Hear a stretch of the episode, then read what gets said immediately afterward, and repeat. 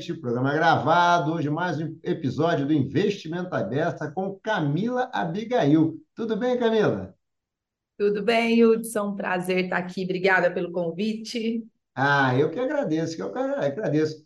Camila, nossa conversa hoje vai rodar em torno do tema ESG, que você é uma especialista, sabe tudo. E eu vou pedir para você se apresentar aí para o pessoal, o pessoal saber quem é a Camila Abigail.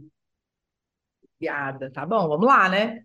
Bom, então eu sou a Camila Abigail Stort, estou na área de sustentabilidade desde 1999, quando eu tinha 19 anos, nasci em 80, hoje estou com 43, completei essa semana passada, dia 23, 26 de setembro. Parabéns! Obrigada!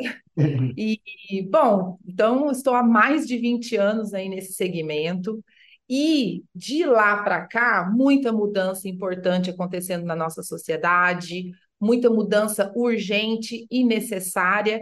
E de 2018 para cá, esse tema, né, esse conceito do ESG vindo com tudo como um imperativo dos negócios. E desde então, a Absal, que é a minha empresa, né, ah, deixa eu voltar um pouquinho aqui na minha história. Então, com 19, eu inicio no Instituto Algar de Responsabilidade Social, em Uberlândia, onde eu fazia minha faculdade. Em 2006, fundei a minha empresa, que é a Abissal Capitalismo Saudável, que já nasceu com esse propósito de fazer do Brasil um país de negócios sustentáveis, em que eu e meu marido e sócio Marcelo Salvador fundamos essa empresa para entregar para o mercado um caminho para que as empresas pudessem se adequar a esse padrão de uma empresa mais sustentável, que tivesse um menor impacto ambiental e também um maior impacto possível social ou por meio das suas atividades. E de 2006 até 2018, a gente tem aí um, uma grande história né, de gestão sustentável dos negócios. E a partir de 2018, esse conceito ESG emerge sendo um imperativo de negócios, como eu já trouxe, e de lá para cá a gente tem vários cases aí nesse segmento, né, de trazer o ISD para a estratégia das empresas, ajudando-as a operar de forma mais economicamente viável, mas também ecologicamente correta e socialmente justa. Então, é um pouquinho aí da, da minha trajetória, desde 19 anos até agora, de forma resumida. Que legal, Camila. Agora, fala uma coisa. Você está em Goiás, né? E, portanto, você deve ter muitos clientes na área do agro, né? Como é que é hoje? Porque assim, o agro tem muita coisa a ver com o ambiente, né? É meio natural, né? E aqui com o social também, né? Mas me conta, porque emprega muita gente, tem a questão da mecanização, né? Tem a bela história entre a mecanização e mão, e mão de obra, como é que, como, como é que é a receptividade hoje do tema, para a gente começar a conversa no teu habitat natural aí. Bom, quando a gente fala em agronegócio, sem, sem dúvida é um setor, é um segmento sensível para a pauta do ESG, para a pauta da sustentabilidade. Uh, a gente tem uma divisão, uma dicotomia dentro do setor com relação ao conceito do ESG.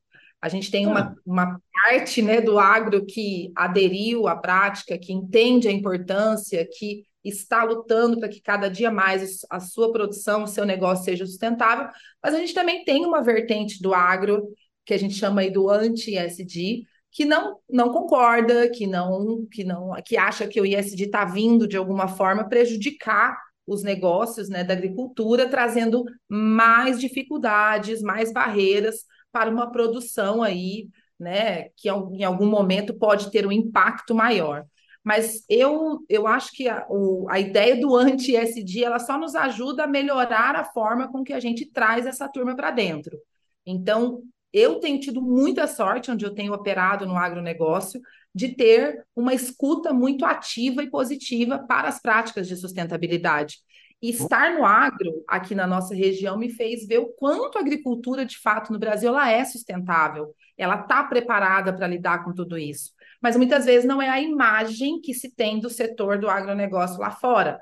Né? Existe uma ideia de que o agronegócio é o grande vilão das emissões de gás de efeito estufa por conta do desmatamento. Mas esse agronegócio ele é absolutamente necessário né, para alimentar o mundo e para a produção aí do que a gente tem visto em termos de economia.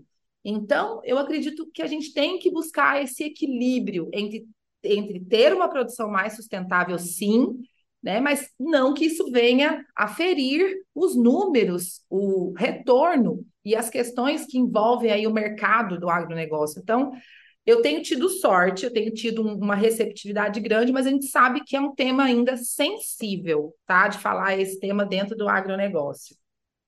Também, né, Camila? Assim, empresário mais, digamos assim, mais avançado e menos avançado, é normal, né? Todo grande Todas as grandes movimentações da economia no mundo são assim no início. Alguns aderem, outros ficam para trás, depois a balança começa a pesar mais para o lado do novo, o pessoal que fica no mundo velho vai ficando cada vez um númerozinho menor, faz parte, né? E assim também tem empresário em ramos estabelecidos, tem bons empresários, os empresários não são tão bons, né? Agora, falou uma coisa aí que é o seguinte, ESG, você tem uma pegada que é uma coisa muito interessante, que é ESG aplicada nas empresas, né? Primeiro, então, vou começar com uma pergunta meio básica, primeiro, só para a gente ir costurando aqui o tema. Por que, que o ESG é importante? Então vamos lá, acho legal contextualizar, Hudson, porque a gente tem visto o, o, uso do termo de forma até muito deliberada, né? E muitas vezes não tão bem aplicada. Então, acho legal trazer um pouco dos fundamentos, do princípio, hum. de onde ele surge e para que ele surge. Então, falando um pouquinho dessa história do ESG, ele nasce lá em 2004, lançado aí pelo Kofi Annan, que na época, em 2004, era o então secretário-geral da ONU, Organização das Nações Unidas, e em 2004 ele é lançado, esse conceito é lançado dentro de um relatório para o mercado financeiro estar atento às métricas ambientais, sociais e de governança com o mesmo rigor que se tinha naquele momento um olhar para as questões de solidez financeiras e econômicas. Então, olha onde é o berço desse acrônimo, que a gente nem fala mais que é uma sigla, que é do Environmental Social Governance, ou Meio Ambiente Social e Governança. Então, nasce de um relatório chamado Who Cares When, da ONU, para o mercado financeiro se atentar às pautas sociais, ambientais e de governança ao investirem, ao direcionarem o seu capital para o mercado financeiro. Então, lá em 2004 nasce esse conceito, mas ele de fato ficou adormecido, Hudson, porque por mais que já fosse óbvio a perda financeira dos investimentos por conta de crises ambientais, sociais e repu crises reputacionais ligadas à governança, não existiam métricas suficientes para poder ponderar. Olha, eu vou deixar de investir nesse negócio, eu vou investir nesse outro, porque tem o ISD ou a sustentabilidade mais estruturada. Então, foi um primeiro berço ali em 2004. E aí a gente tem um salto de tempo até 2018, que eu falei que é tá quando vem um conceito muito forte, que é quando a Absal começa a operar com esse conceito no mercado. E quem foi, então, o grande precursor desse conceito? Foi simplesmente uma das maiores empresas do mundo, que hoje determina as regras de mercado, que é a BlackRock. A BlackRock, pra, eu imagino que toda a sua turma, todos os ouvintes aqui conhecem, ela administra hoje 10 trilhões de dólares por ano. Então, é uma, uma, uma empresa do mercado de capitais. Uma montanha e desde de dinheiro. muito dinheiro. E desde 2018, Larry Fink, Lawrence Fink, que é o CEO da BlackRock, ele vem se posicionando. Todos os anos ele participa lá de Davos e lança, depois do, do Fórum Econômico Mundial de Davos, a sua carta aos CEOs, as suas investidas. E fala, desde 2018, se posicionando com capitalismo de stakeholder, falando: investidas, eu preciso que vocês não só me entreguem os seus relatórios financeiros, mas que de fato vocês me apresentem a sua gestão de risco para as questões sociais, ambientais e para a governança inerente ao seu negócio. Então, quais são os seus planos de descarbonização, de aumento de diversidade na sua liderança, de ter uma governança de fato que, que escuta os seus stakeholders. Então, ele está provocando o mercado desde 2018. E aí, nessa provocação, ele estabeleceu um limite e falou: daqui em diante, as empresas que não me apresentarem esses relatórios ESG, além do relatório financeiro, elas vão ter maior burocracia ou dificuldade de acessar taxas atrativas. E a gente observa uma corrida do mercado, Hudson. Por isso que eu falo, ISD, ou ESG, ou ESG, ou ASG, chame do que quiser, mas nasceu para e pelo mercado financeiro, ponto final. Então, não vamos romantizar. O ISD ele é metrificável, comparável e reportável. Eu preciso ter como medir os meus aspectos ambientais, sociais de governança para acessar recurso hoje em dia. E isso, por isso, se tornou um imperativo para os negócios que dependem de bancos, de fundos, de investidores para o seu negócio expandir ou crescer. Então, não é uma questão de eu gosto, eu não gosto. É uma questão de se eu não me adequar, quanto mais tempo eu demorar para me adequar, mais prejuízo eu posso ter nessa corrida, nessa busca por bons investidores para o meu negócio. Interessante. Então, esse é o primeiro alerta né, de, de importância. Hum. Foi interessante que você colocou. Então, assim, começou pelo mercado financeiro. Engraçado, em 2004, um relatório começando pelo mercado financeiro, que obviamente é o mercado financeiro gosta de número, né? Então, padroniza, metrifica e me apresenta um número. E ficou até 2018 meio adormecido ali, curioso, né? Em 2018, provavelmente, o Larry Fink pegou ali, isso aqui, gente, está na hora de a gente começar a cobrar. Provavelmente que os, os os custos come, começaram a ficar, os riscos talvez começaram a ficar mais aparentes, não? Absolutamente. Nenhuma empresa de capital, nenhuma administradora de capital entra para perder. Ela pega dinheiro de outros fundos, de, de famílias, ela reinveste em empresas e ela devolve esse recurso. É claro que o Larry Fink tem sim né? Isso, isso é perceptível, o viés do propósito, o viés de ter, de nutrir uma economia que ele acredita, mas é lógico que no final do dia a conta tem que fechar. Então, o que eu não posso dizer que é o que motivou ele, né? Mas o que a gente percebe é que, de fato, quando a gente pesa na balança o risco financeiro de se investir em um negócio que em cinco anos ele pode deixar de ser relevante pelo seu mercado consumidor ou pela crise ambiental com a qual, ele corrobora negativamente, nenhum investidor mais passa a ter o seu dinheiro ali colocado de forma tranquila, entendendo o retorno no médio e curto prazo. Então, é claro que ele fez conta, é claro que ele é um administrador extremamente visionário em termos de economia, mas tem também uma percepção muito boa, né? Dessa visão de futuro, entendendo que o meio ambiente, e as pessoas, se elas não estiverem equilibradas dentro da conta financeira, o que está em risco é o próprio negócio, é o próprio dinheiro envolvido nesses negócios que não corroboram com boas práticas ambientais e sociais. A gente tem exemplos no Brasil que a gente vivenciou aí nos últimos cinco anos, né? Vários.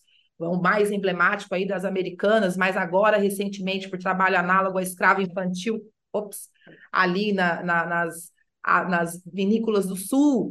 Tudo questões de governança sociais ou até ambientais, que fazem o negócio vir à falência, perder relevância absoluta. Quem perde com isso? Todo mundo, inclusive os investidores. Então, quando põe na balança, o ESG ele é uma estratégia de investimento e vai ser cada vez mais. As empresas que não têm essa resposta hoje, elas têm mais dificuldade de captar recurso em qualquer banco hoje no Brasil qualquer banco no Brasil hoje que você for captar recurso, ele vai te pedir uma listagem de métricas ESG.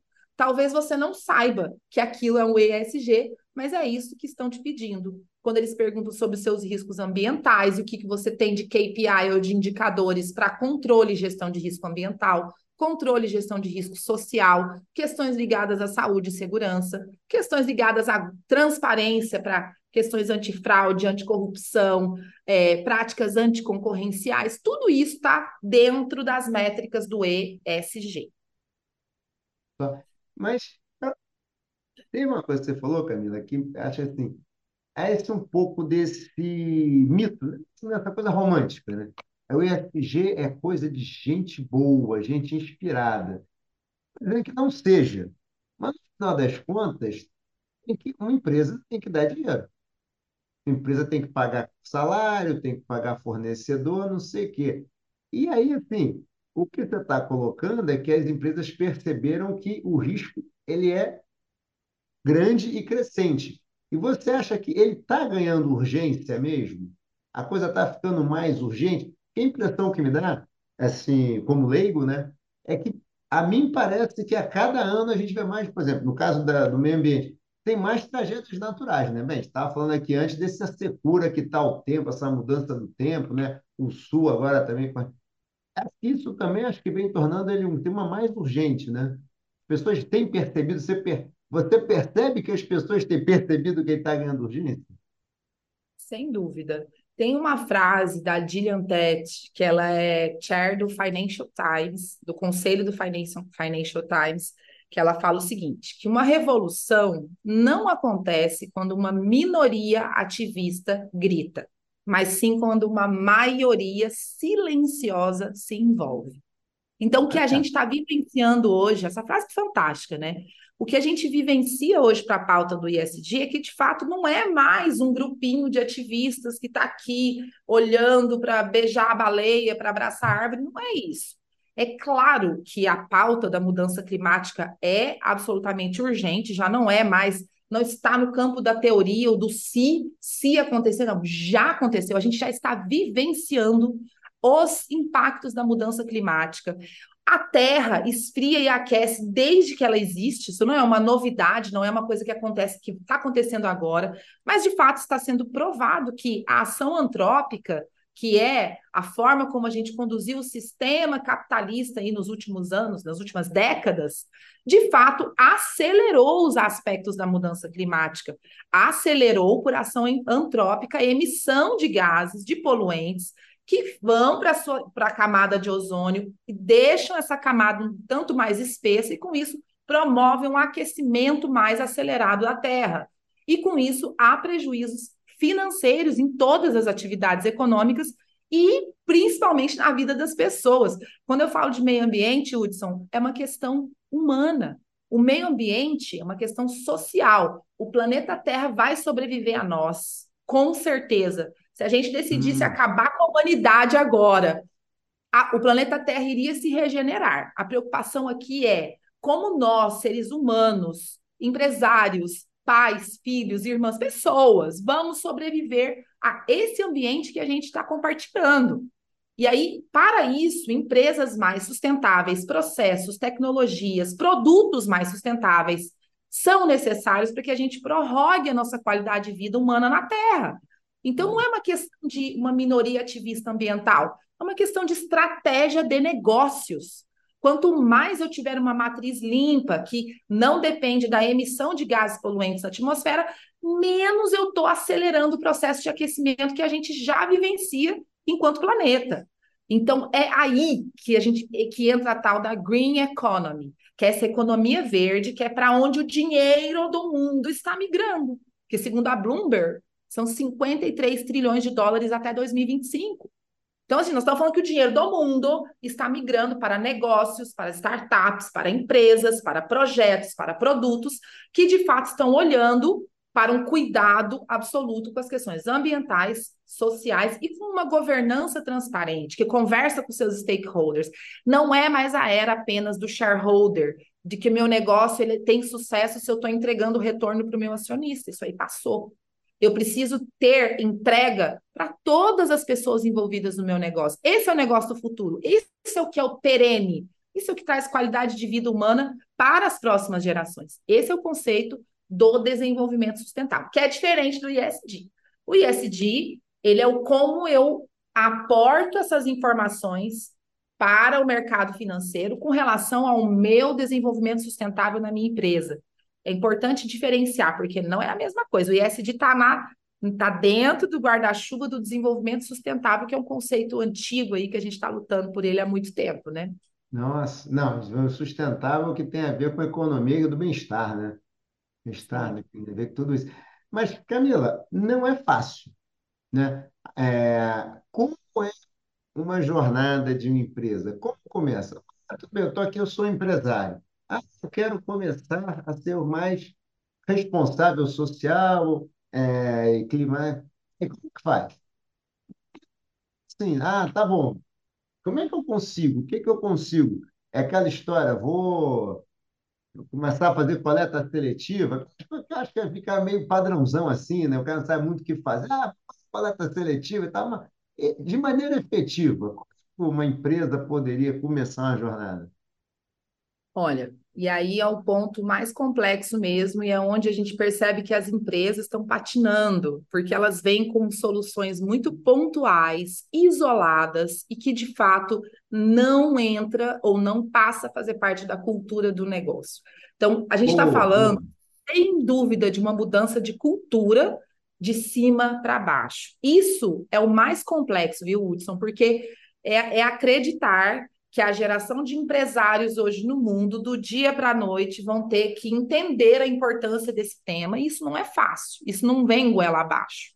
Vai vir pela dor, porque o mercado financeiro está pedindo, né? Os bancos estão exigindo. Então, só que essa mudança, ela é uma percepção, primeiro, de estratégia de negócio. Então, como que a gente sugere sempre que a empresa inicie, dê o primeiro passo de uma jornada ESG na sua empresa? Primeiro passo, é você entender onde é que você está. Você precisa saber, com uma métrica comparável e verificável, onde é que o seu negócio, a sua empresa, o seu produto, o seu serviço se encontra dentro dessa lógica do ESG.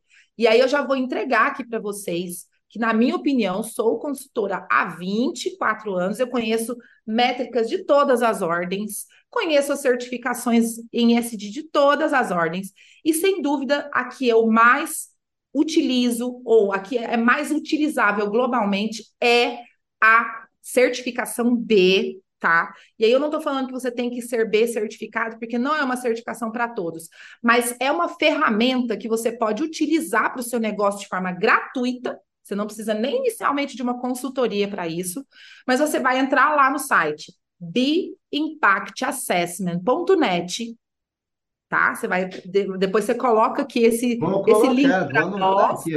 Vou te mandar. E aí lá você vai colocar seu melhor login, uma senha, e você vai ter acesso a um BI, a uma plataforma de medição de impacto ESG gratuita. Você não precisa pagar por ela. E lá você vai ter como medir o impacto dos cinco pilares do seu negócio: governança, relação com seus trabalhadores, relação com a sua comunidade relação com o seu meio ambiente e com seus clientes, ou seja, um 360 do seu negócio sob a ótica dos grandes players globais do ISD. Quais? GRI, Global Report Initiative, SASB, TCFD, IFRS, ONU, ou seja, você vai ter uma plataforma que é alinhada com a maioria silenciosa que eu falei, que está aqui se movendo, se envolvendo, definindo métricas globais, e você vai ter ali perguntas e respostas, você simplesmente vai marcar onde é que você está. E essa plataforma ela tem de 0 a 200 pontos possíveis. E você vai entender, tem 40 pontos de 200. E aí ela tem uma ferramenta lá de comparação com o Brasil, com o setor que você cadastrou o seu negócio e com o tamanho da sua empresa, em número de funcionários. Você vai poder falar, poxa, então eu estou abaixo ou estou acima?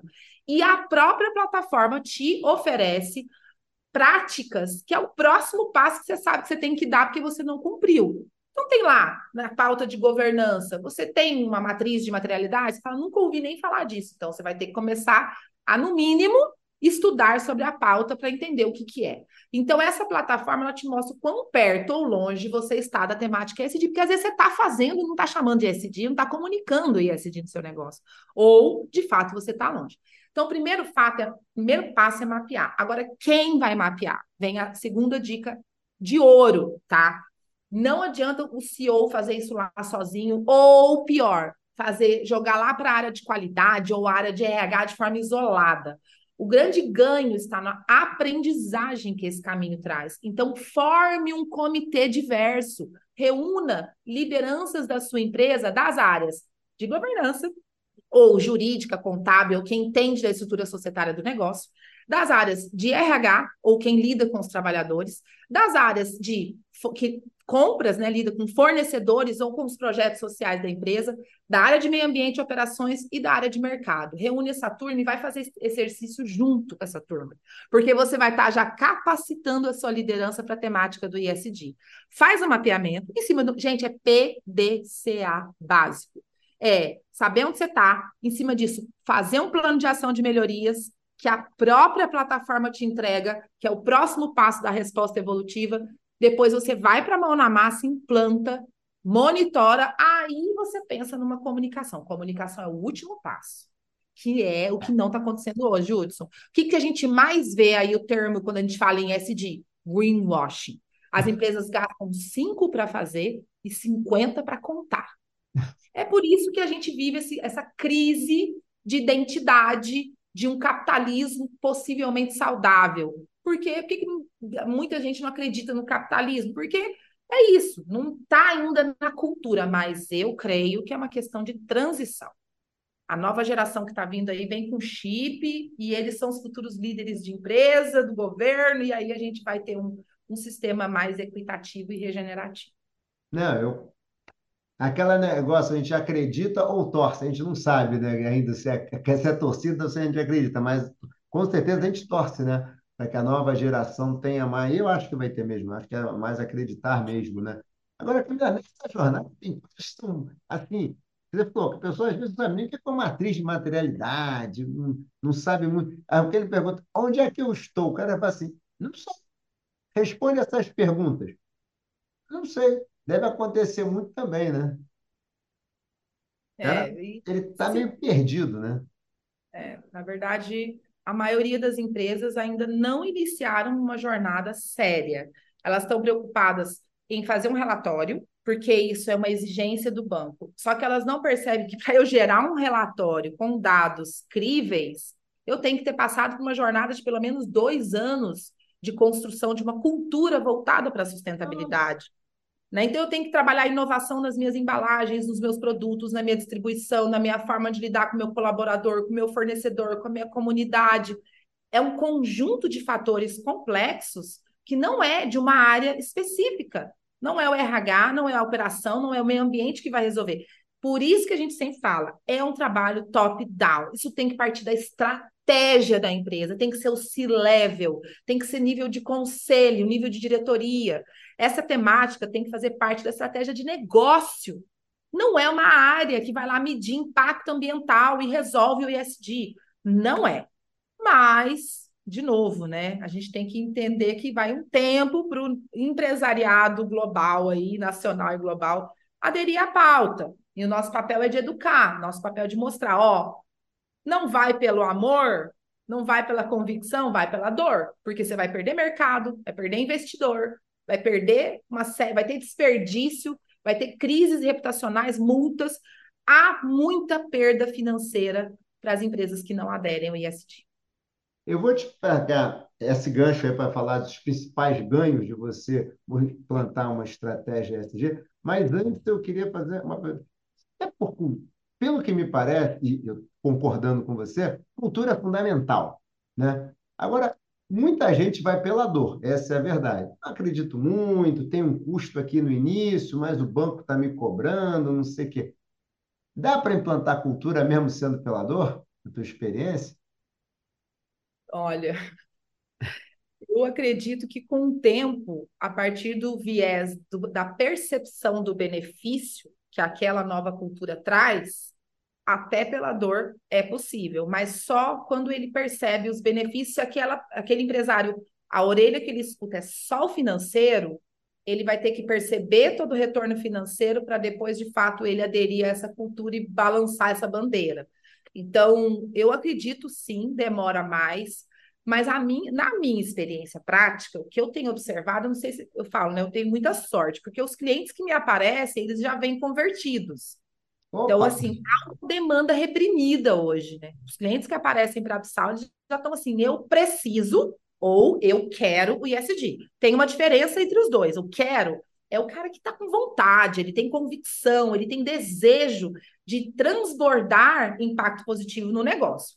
O que precisa, ele já vem convencido de que ele vai ter que investir, de que ele vai ter que aderir à cultura, quer queira, quer não. Então, de certa forma, ele já vem convertido. Agora, o oposto, você ir contra a corrente e falar desse tema para quem não está convertido, de fato, não é uma tarefa simples. Ela é mais demorada, mas uma hora vai vir, ou então vai deixar de existir a empresa, né? É uma questão de sobrevivência. Eu, eu, eu enxergo dessa forma. É uma Vamos, questão de tempo. Esse ponto. Por que, que é uma questão de sobrevivência? Por que, que você acha, ou de outra forma, quais são os benefícios que quem entrar nessa canoa terá e os demais não terão e, portanto, perderão posição competitiva. Do que estamos falando?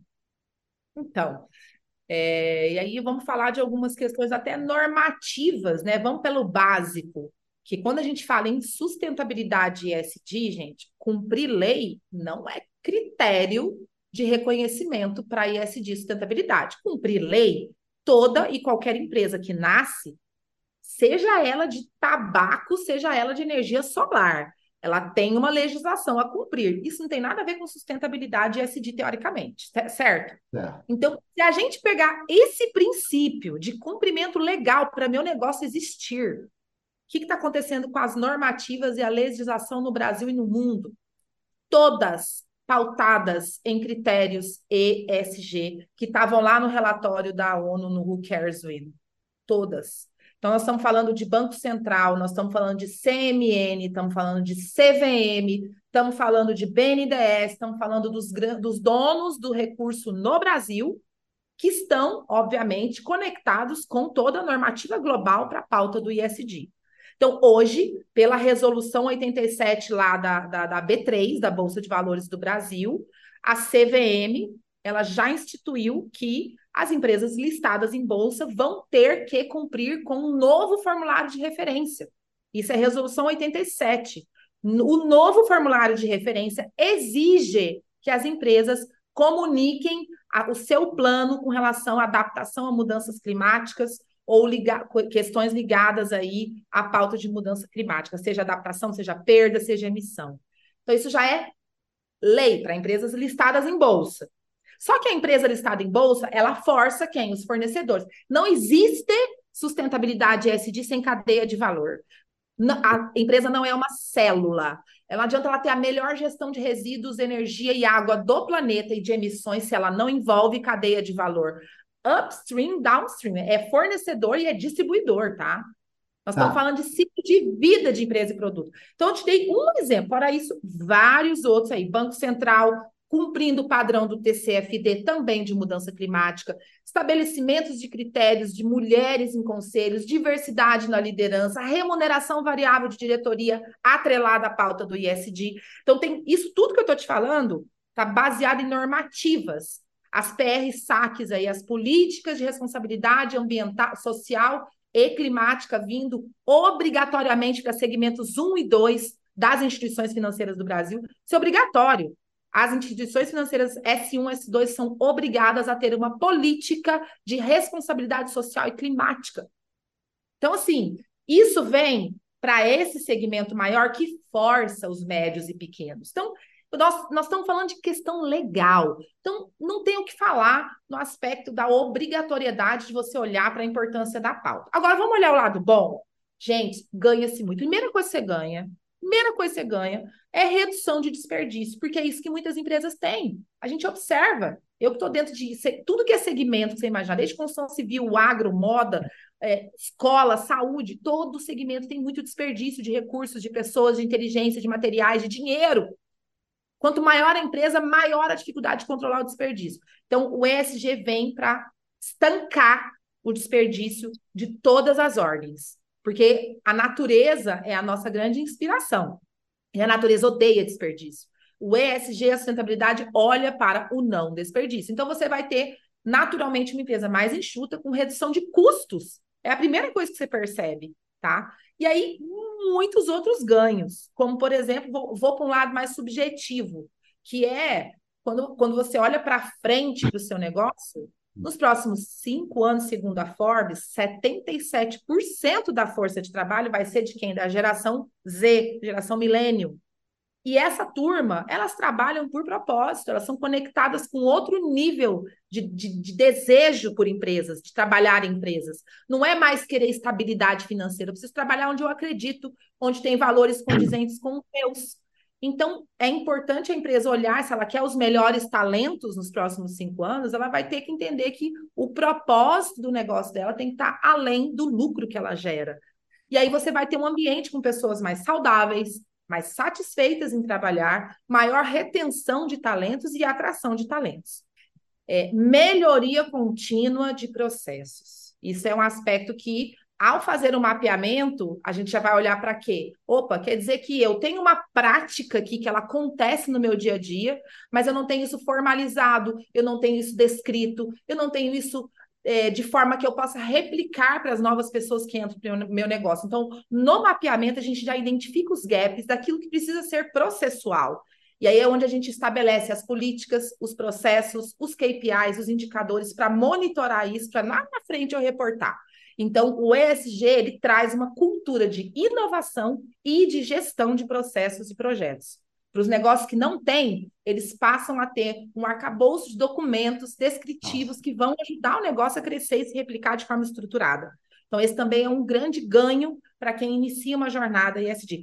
Empresas que nunca tiveram gestão de processos e projetos passam a ter. E as que já têm, ai, Camila, eu tenho ISO 14000, 9000, 45000, eu tenho todas OSAs, né? Eu tenho aí todas as ISOs possíveis. Ótimo. Isso só corrobora com o ISD, mas eu preciso integralizar. Eu, o ISD vai um pouco além de tudo isso, tá? E ele tem que conversar com a sua estratégia de negócio. Por fim, e é o imperativo no momento, é você conseguir atrair taxas boas para investimento no seu negócio. Não estamos falando só de taxa boa, não, porque hoje em dia está se tornando necessário mesmo para taxa comum. Mas se você é um negócio que você tem um ISD top e você está estruturado, está medindo, consegue comprovar seu impacto positivo, você consegue taxas mais atrativas, redução de taxa de financiamento.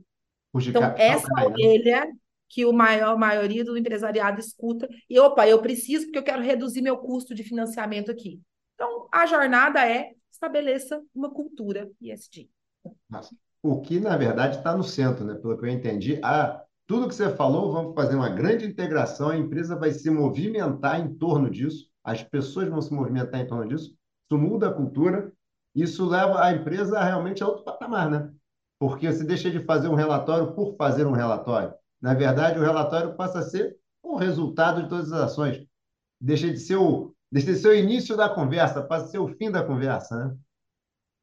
Esse é o melhor dos mundos, mas não é o que. Não posso te falar que é o comum hoje no nosso mercado, tá? A gente é procurado ah. sempre. Se eu preciso de um relatório, eu falo, vamos ver onde é que você está. Dependendo, eu consigo te entregar um relatório daqui três anos. Eu sou muito objetiva com isso. Não adianta ter um relatório vazio, vago, que daqui a pouco te dá uma crise reputacional, uma propaganda enganosa. Eu estou assinando embaixo, jamais. Então, a gente convence o empresário a falar: vamos iniciar uma jornada de mudança de cultura, que começa com você, dono da empresa. Que você tem que entender o benefício de ter uma estratégia de negócio que conversa com E, com S e com G. E assim vai, de cima para baixo, da alta para média liderança até o chão de fábrica. Aí sim a gente começa a conversar com dados sólidos para gerar um bom relatório de sustentabilidade no final do período. Olha. Camila, temos aqui alguns cases que você gostaria de falar um pouquinho?